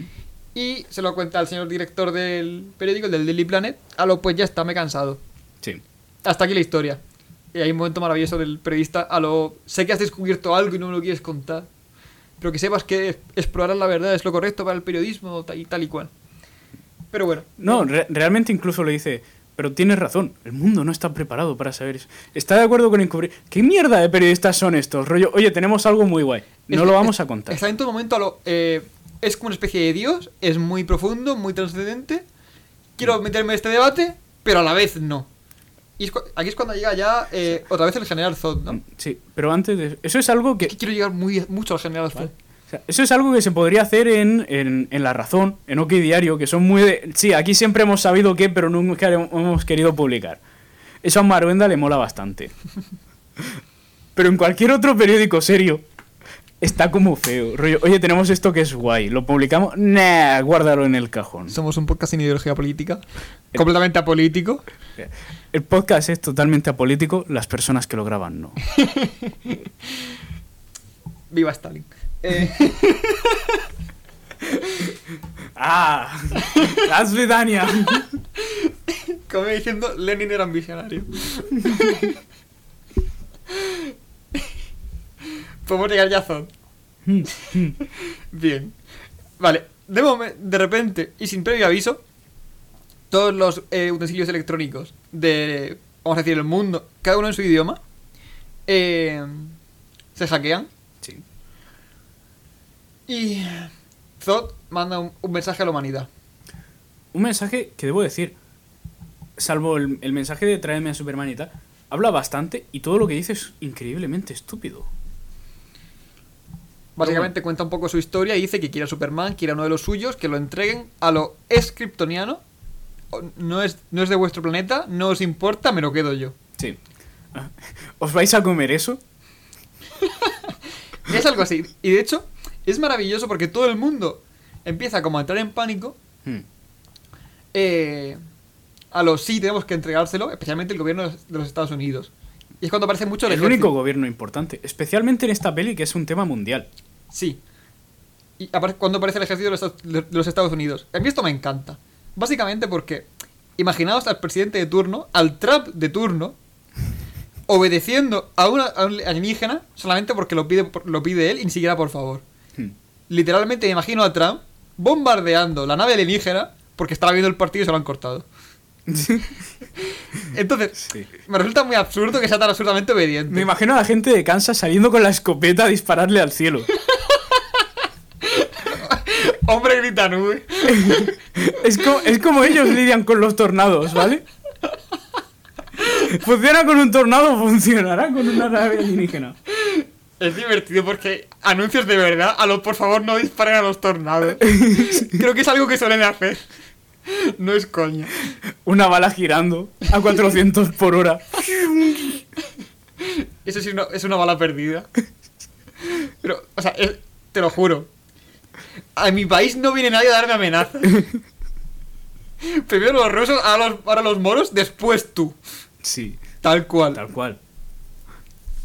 En fin. Continuemos con esto. Es que de verdad que me resultaba tan así. Ni siquiera hace amenazas de verdad. Sí, no, rollo. Dádmelos o pasarán cosas. Y pues te lo damos. Ya. Seguimos de colaborar, no te preocupes. ¿No es que el ejército de los Estados Unidos siempre se ha mostrado sumiso ante el invasor? En fin. Como si tuvieran invasores. Bueno, eh, En esto que vemos que el FBI se queda a Lois Lane, sí. la raptan. Porque se entiende que Lois Lane es la persona que sabe quién es Superman y quieren encontrarle. Sí. Así que Superman decide entregarse. Hmm. Em, y es maravilloso. Porque en este momento hay un flashback. Justo ahora. ¿Qué flashback hay ahora? Sí, justo ahora hay un flashback a Superman cuando tenía 12 años. En el tema de que él está bajándose de la furgoneta de su padre. Y le aparecen un puñado de críos que comienzan a empujarle, a meterse con él, y decirle, méteme, dame duro. Porque es lo que se hace con alguien que crees que es muy fuerte. Le exiges que te golpee. Es, es lo natural. Están así un rato hasta que se dan cuenta de que igual hacer esto delante del padre de Clark no ha sido buena idea. Porque literalmente se ve a Kevin Costner como a 3 metros de distancia en el taller. Y dice, bueno, venga, va, vámonos. Ya no me apetece tanto esto. Yo mi experiencia en el instituto, cuando le hacíamos bullying a alguien, intentábamos que sus padres no estuvieran presentes. Sí, nunca se le ser una buena idea hacer bullying a alguien delante de sus padres. Por razones legales, eso que acabo de reconocer es una broma. No he confesado nada. Sigue diciendo que no con la cabeza. No he parado desde la última vez. Bueno, vamos a ir avanzando un poco más. Eh, bueno, básicamente el concepto es que Superman no se defiende y Kevin Costner le da la enhorabuena a lo... qué bien hecho, qué, qué bien recibes paliza, qué re- bien recibe paliza mi niño, Hmm. así es como yo lo he criado. Recuerda, sé normal, nunca destaques en nada. Recuerda, algún día ese autobús volverá al río. Y entonces lo podrás dejar ahí. Bueno, avancemos con la trama. Eh, Superman se entrega, eh, se entrega al, al ejército de los Estados Unidos Sí. a cambio de que liberan a Lois Lane y hablar con ella un, rati- un ratete. Mm. Y aquí es cuando lo, eh, lo esposan y lo meten en una sala de interrogatorio con, con ella, Sí. mientras le espían a través de la, la típica, el- la típica ventana espejo, Sí. donde solamente se ve por un lado.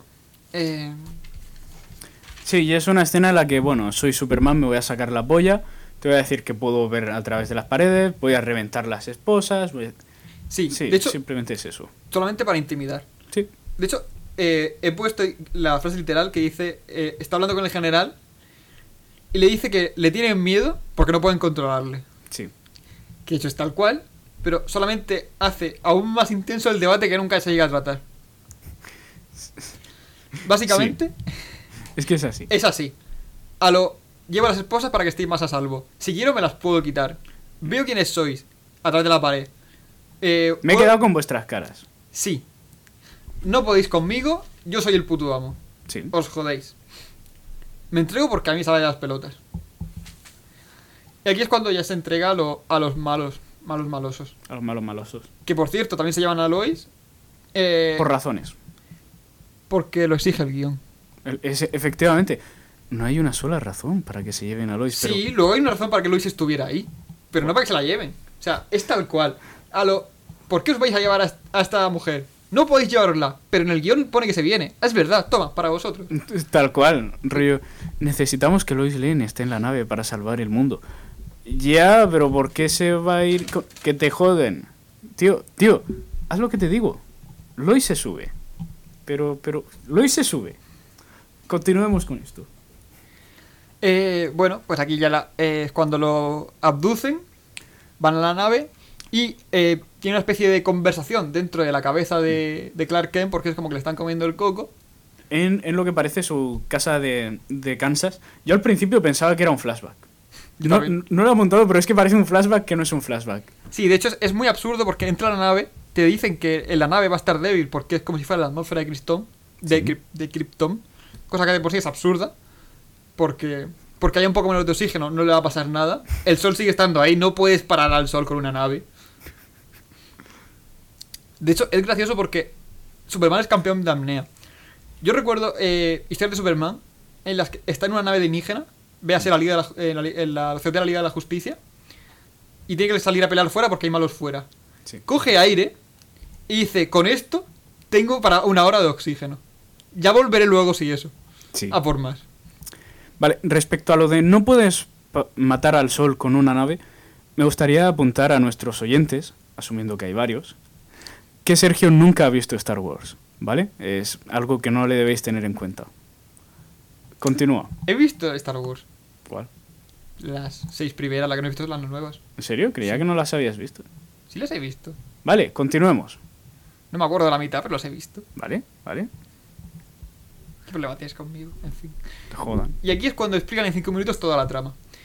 En la conversación con Zod, eh, ¿era Zod o Thorn? Zod. Zod. Eh, le explica básicamente cómo se libraron de la. Eh, ¿Cómo era? La zona fantasma. La zona fantasma. Que básicamente al explotar Krypton se libraron solos. Sí. Y al salir de las pollas, intentaron. intentaron ir a buscar los planetas que teóricamente tenían eh, los puestos de avanzadilla para ser habitables, pero como se abandonó el proyecto, dejaron de ser habitables Sí. y se dedicaron a dar, a dar vueltas por ahí hasta que encontraran algo mejor, básicamente. Sí, eh, fue, fue todo casualidad. Zod tuvo mucha suerte de encontrar un planeta habitado. Y al encontrar eh, Superman la nave poderosa, Sí. eh, donde se encuentra a Russell Crowe, supone que activó como una baliza, una- un... hizo llama, efecto llamado, efecto llamado. Inmigración espacial. Sí. Y llegaron siguiendo la señal estos señores poderosos. En busca del códice que teóricamente llevaba el niño cuando salió volando. Y eso es un poco la, la historia de cómo te cuenta. eh, Más plot, más plots posing, solo que en lugar de en una forma de PowerPoint metálico, esta vez, viene en forma de charla TED. sí, básicamente te explica que van a utilizar el códice para. Porque ahí es donde entra toda la información genética de cómo crear kryptonianos. Van a, re- a retomar la raza, la raza de kryptonianos. Y como la Tierra es un buen lugar para vivir, van a matar a todos los humanos que sobran para evitarla por- para que los kryptonianos puedan habitar la Tierra y encontrar su nuevo planeta. Y le echa el discurso de únete a mí juntos. Típico del villano. Sí. Y hay una escena en la que Superman se ahoga en calaveras Mm. como sim- simbolismo de todos los humanos a los que mataría. Sí. Que la remarco porque mola. Simplemente está guay. Puntito para Zack Snyder. Sí. Eso deja el marcador a menos 253. Dios, ya lo pierde porque... en fin. Ay, bueno, al menos Kevin Conner ya está muerto. Sigue vivo en la vida real. No es una victoria absoluta. De momento. Por razones legales eso también era un chiste. Sí, esperemos que no se muera en las próximas 24 horas. Sería muy 24 jodido. 48 horas. Sería muy jodido. Sí, bueno. Este podcast sería probablemente eliminado. Nunca ocurrió. Sí. Continuemos. Eh, Lois Lane, que de repente tiene el pendrive mágico de Superman. Lo mete en la nave.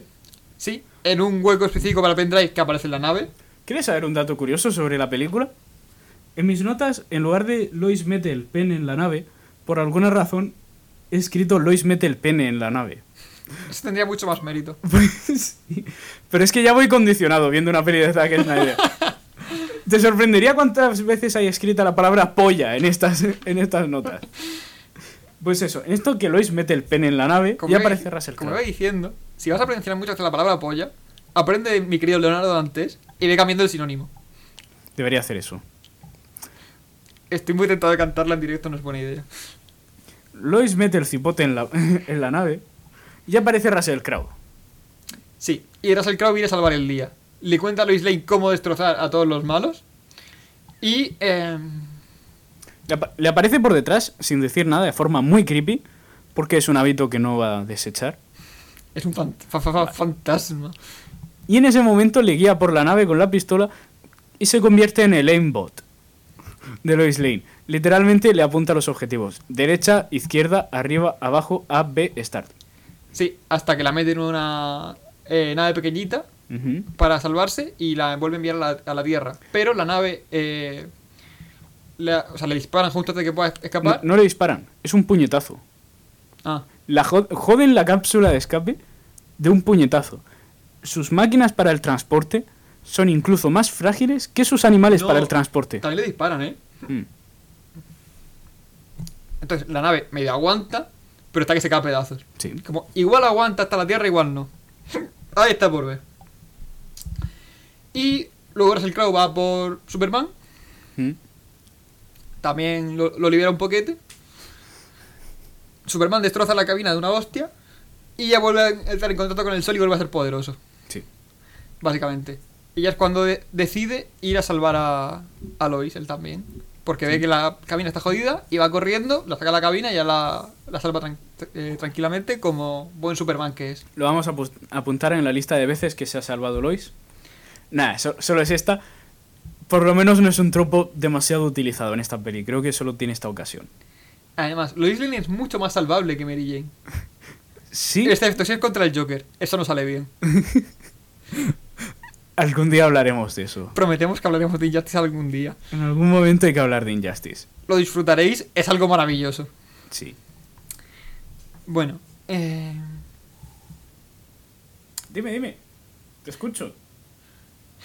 a mí hay algo que me gustaría señalar y es que eh, justo cuando va a lanzarse a, a por a por Lois Lane, eh, al salir de la cabina, como Zack Snyder le gustan los simbolismos, pero además simbolismos bastante explícitos. Ignoradme. Decide poner a Superman abriendo los brazos, o sea, abriendo los brazos en cruz, con las piernas juntas, cayendo de la nave, con música angelical de fondo. Entonces,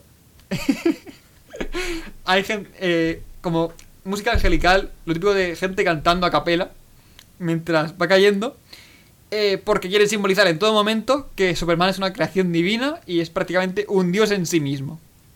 Y ya salva a Lois y salva por lo menos esa parte del día. En fin, Por lo menos la parte de la acción la podemos speedrunear al final. sí, No vamos tan mal de tiempo. más o menos, una hora y veinte. Ah, bueno, podemos. Eh, y aquí es cuando llega la parte de la acción, que es con la con el noto que es a mi mamá. De hecho, es maravilloso porque hasta aquí llevamos una hora y media de película más o menos. La película dura dos horas diez. Hasta aquí la trama. Caballeros, aquí termina la historia de la película. A partir de ahora vamos a ver, a ver 40 minutos seguidos de acción. Los cuales tengo aquí apuntados parte por parte. Te leo un fragmento. Puñetazo arriba, puñetazo abajo, lanza camión, explota gasolinera, lanza otro camión. Sí. En resumen, eh, al principio siguen buscando ver dónde está el códice. Eh, Sí. Y van, van a, la, a la casa de Superman, se encuentran a su madre y lo típico, amenazan a los dame el códice. Que es cuando ya llega Superman y le empieza a pegar contra los dos, eh, los dos súbditos de general Zod. Te, te- leo, te leo como lo tengo aquí apuntado. Adelante. O sea, en el momento en que Zod levanta a la madre y la está amenazando y tal, en ese momento aparece Superman y causa graves puñetazos a la propiedad, haciéndole un placaje a Zod. Placaje de varios kilómetros. Aparece de la nada, lo engancha, le pega contra un silo, le pega contra el suelo, lo, levanta, lo vuelve a pegar contra el suelo.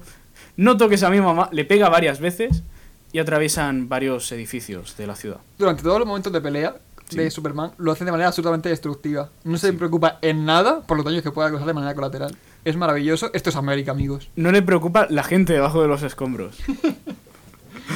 Espectacular. En fin. Eh, de hecho, hay, hay algo muy maravilloso y es que, obviamente, los resto, al ser kryptonianos, también tienen los poderes de Superman. Hmm. Y van como con un casco especial que es un casco especial. No explica lo que hace, simplemente es un casco especial que, digamos, les aísla de la atmósfera de la Tierra. Sí.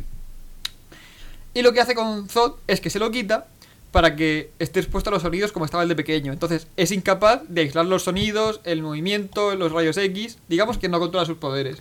Y le abruman. Cierto es que si el traje le aísla de la, la atmósfera terrestre, no debería tener ninguna clase de poderes y eso incluye volar y la fuerza, pero eso a Snyder no le importa. Mientras Snyder sea capaz de poner pollas en pantalla, todo le da igual. En fin. Es demasiado cierto, no puedo contradecirlo, amigos. Y es gracioso porque, como está abrumado por sus propios poderes, le salvan y se queda peleando Superman contra los otros dos eh, contra los otros dos subordinados de Zod. De hecho, esto es gracioso porque si no recuerdo mal, en, la- en los cómics originales, Zod tenía solamente dos subordinados. Eran Sí, dos esbirros. Sí. Eran él y dos más. Aquí tiene como una especie de ejército entero, pero como solamente son im- importantes tres, el resto nunca hacen nada. Sí. Están ahí, pero no demasiado. Hay una pelea. Eh, la Fuerza Aérea cree que atacar un, eh, un espacio urbano es una buena idea. Sí, Tiene- siempre su- suelen hacerlo. Sí. Tiene erótico resultado.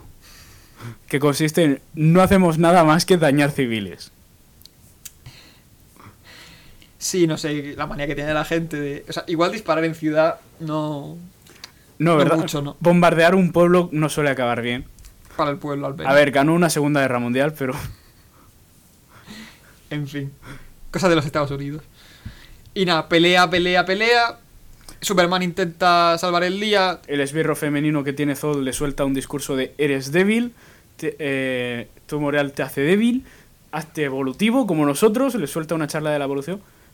Pequeña nota aparte, el sentido de la moral surgió de forma evolutiva. Lo tenemos gracias a eso. Pero Snyder no sabe de eso, Snyder no entiende esas cosas, así que da igual.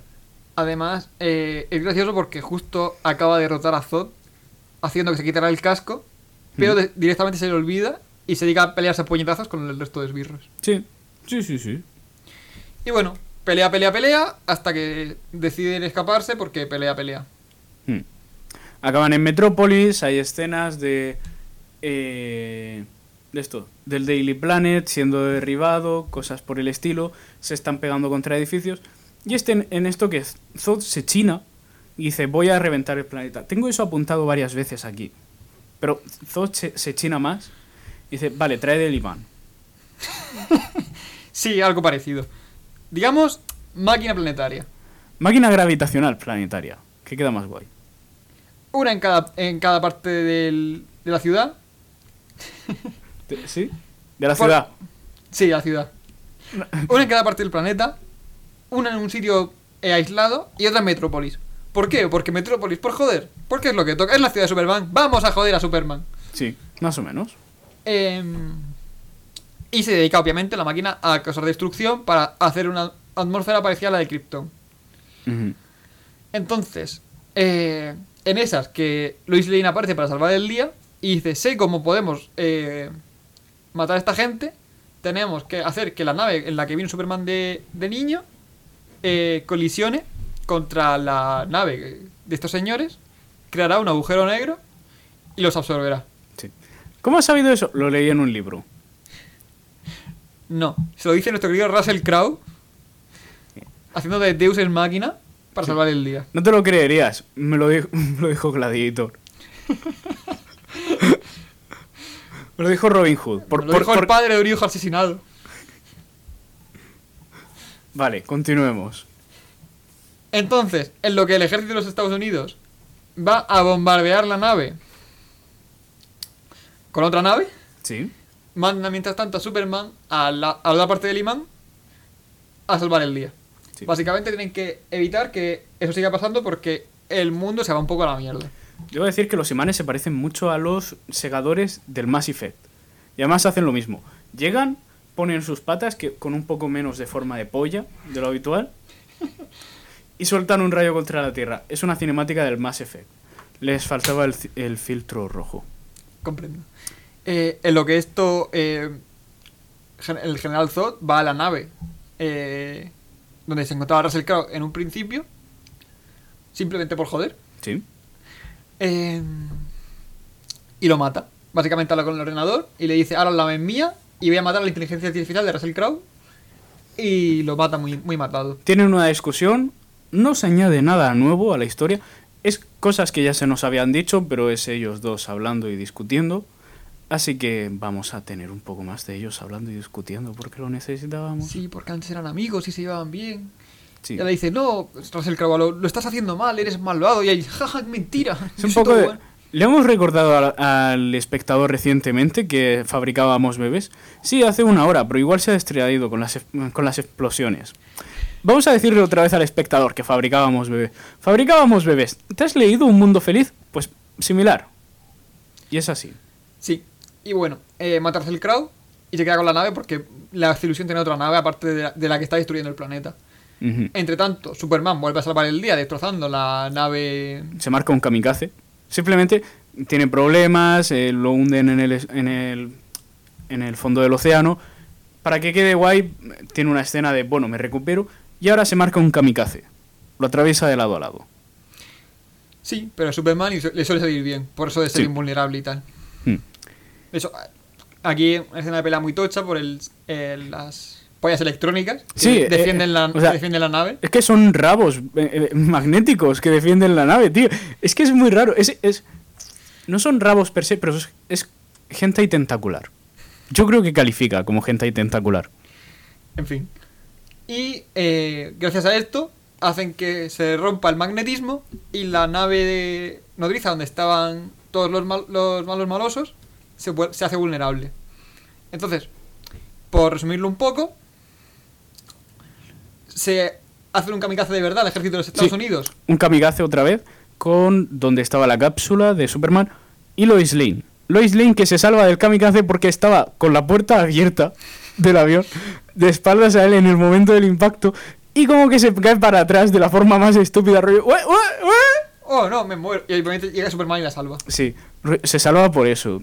Si Lois Lane no hubiera sido tan patosa, se hubiera comido el kamikaze y hubiera explotado y muerto. Pero claro, eso no mola. Sí, pero es un personaje importante, el resto pueden morir. Sí, hubiera estado feo. Sí. Y en esto que las, eh, llega Henry Cavill y la salva, ¿Mm? pero todavía queda el General Zod. Porque no estaba en la nave que ha explotado. Porque él, él es así de guay. estaba en la otra nave que necesitaba Because Reason porque necesitaban una pelea final. Él es así de guay. Lo ponía también en el guion. No sé, hablaba con Papi Snyder. En- eh, y es cuando, en una especie de descampado que al general agujero negro, se encuentran cara a cara Zod y Superman. ¿Mm?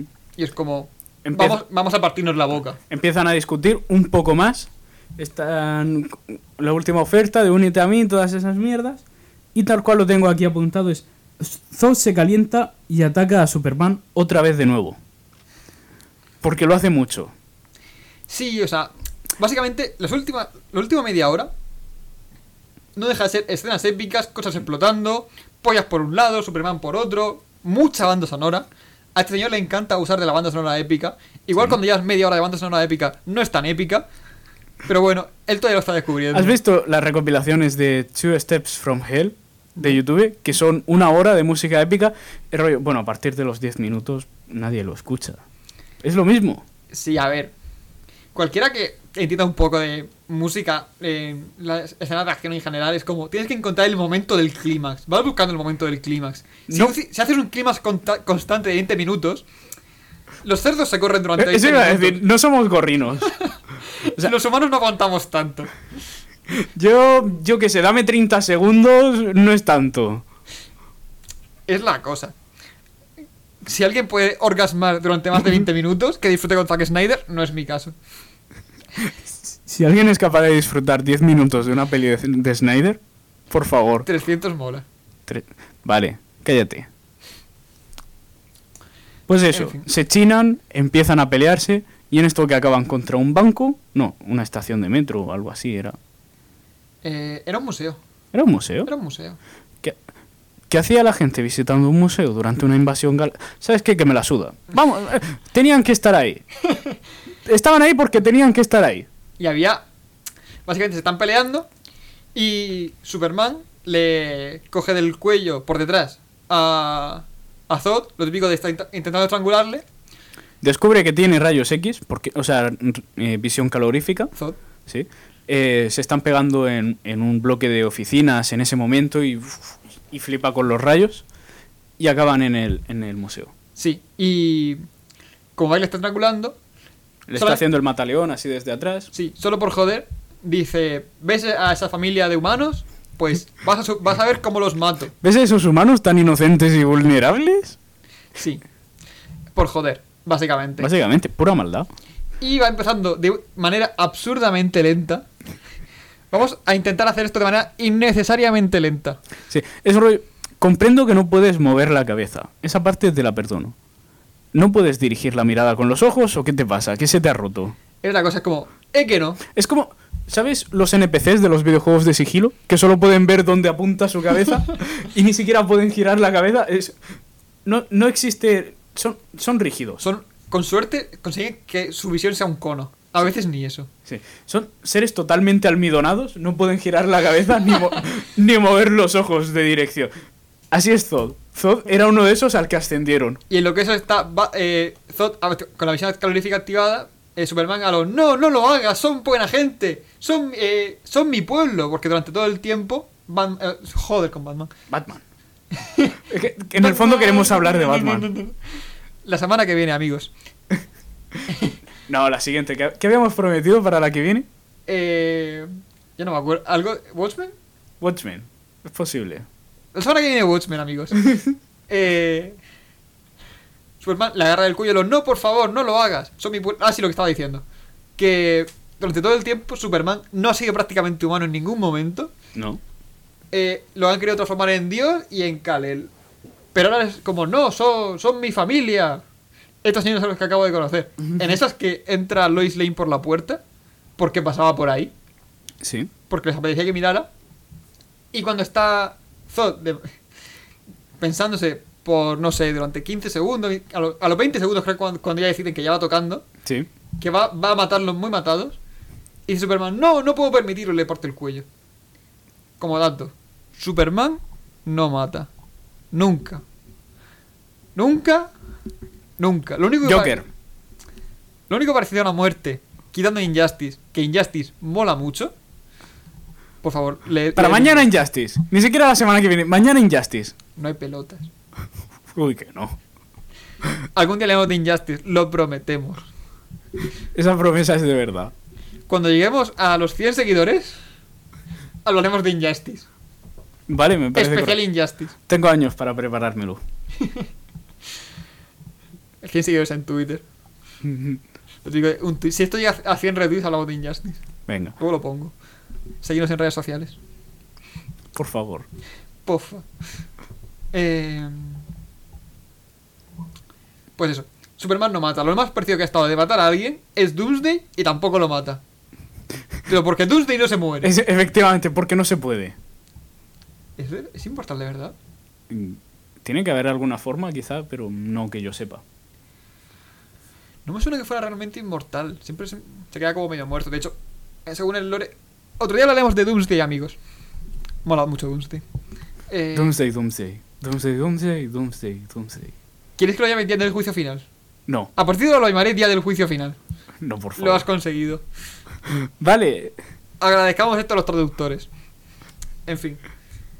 Para quien no lo sepa, Doomsday es esa cosa con pinchos que fue el causante de la muerte de Superman. spoiler.